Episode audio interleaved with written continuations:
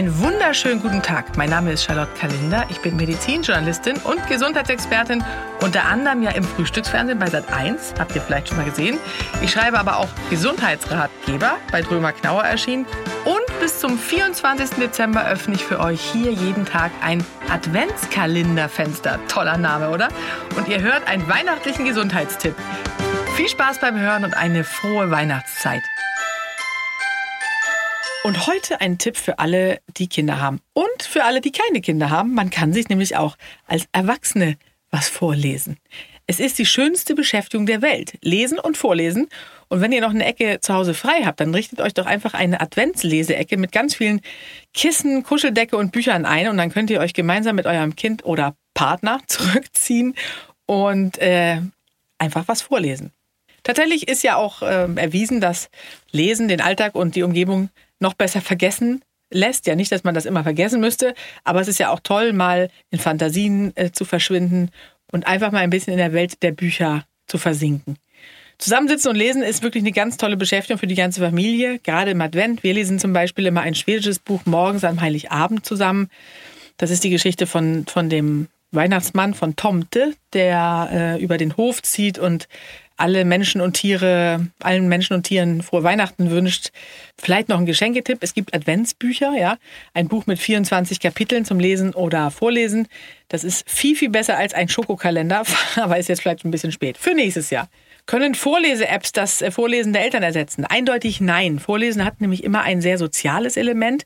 Man bringt zum Beispiel Kinder ins Bett und dann liest man ihnen was vor. Das ist eine wirklich sehr innige Kommunikation zwischen Eltern und Kindern. Und das ist eine soziale Haltung, die tatsächlich keine App der Welt ersetzen kann. Natürlich kann man das ergänzend auch mal verwenden, aber auch die sinnliche Erfahrung durch den Klamm der Stimme der Eltern, äh, das ist immer verknüpft mit Gemeinschaftlichkeit, mit Zuwendung, Geborgenheit, Gemütlichkeit. Und das ist etwas, was das, also, das sind die wenigen Momente, die manchmal noch übrig bleiben, wenn man zum Beispiel als Eltern berufstätig ist. Und das sind Dinge, an die sich die Kinder später auch erinnern. Kinder lieben es, wenn ihnen vorgelesen wird. Das gibt eine Umfrage ähm, aus dem Jahr 2016. Da haben über 90 Prozent der befragten Kinder, die waren fünf bis zehn, äh, gesagt, dass sie Vorlesen nach wie vor lieben, auch wenn sie selbst schon lesen können. Es bleibt also ganz wichtig, mindestens bis zum Ende der Grundschulzeit, gerne auch darüber hinaus als Ritual verwenden. Damit wird dann auch das Hörverständnis und die Lesefähigkeit verbessert. Und was vorgelesen wird, entscheiden tatsächlich die Kinder, nicht die Eltern. Natürlich kann man, wenn man sagt, oh, ich kenne aber so ein tolles Buch aus der Kindheit, das möchte ich meinen Kindern unbedingt vorlesen, kann man das natürlich machen. Ähm, oder auch Comics und Sachbücher, es lässt sich ja mit allem lesen, lernen oder auch vorlesen. Man sollte darauf achten, dass der Schwierigkeitsgrad zum Kind passt und natürlich, wenn das Kind Vorlieben hat, dann gerne drauf hören. Und nochmal zum Thema wenn Erwachsene sich äh, oder einander was vorlesen. Was ich wirklich schön finde, mein Freund hat auch gesagt, er hat so ein tolles Buch, das möchte er mir gerne mal vorlesen. Und da habe ich gesagt, ja, nur zu. Das ist nämlich herrlich entspannend, wenn man einfach nur daneben sitzt. Das ist vielleicht nicht jedermanns Sache, aber man kann es ja mal vorschlagen.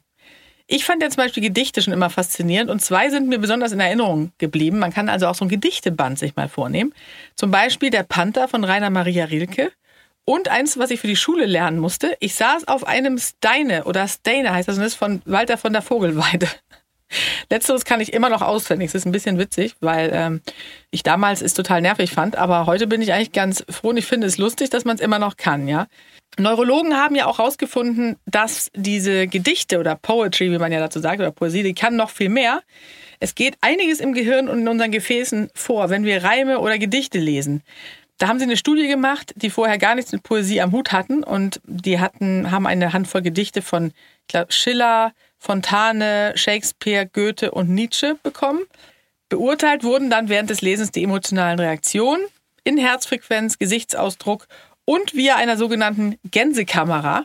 Äh, die zeigt die Hautreaktion. Ja? Und parallel sollten die Testpersonen einen Knopf, einen Button drücken, wenn sie eine Verbesserung der Stimmung verspüren. Und die Vermutung war, dass Gedichte was mit uns machen und uns berühren. Ja, nicht umsonst halten die sich ja schon seit Jahrhunderten und Tausenden.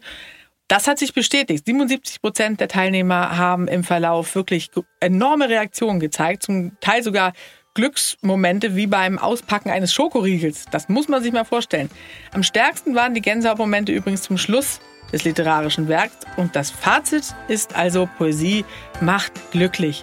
Und Glück hält uns gesund. Also ab auf die Suche nach euren Lieblingspoeten. Vielleicht fällt euch ja auch noch einer aus der Schulzeit ein und dann kauft ihr ein komplettes Gedichtband oder einen Ratgeber oder einen Roman und dann wieder lesen wie früher.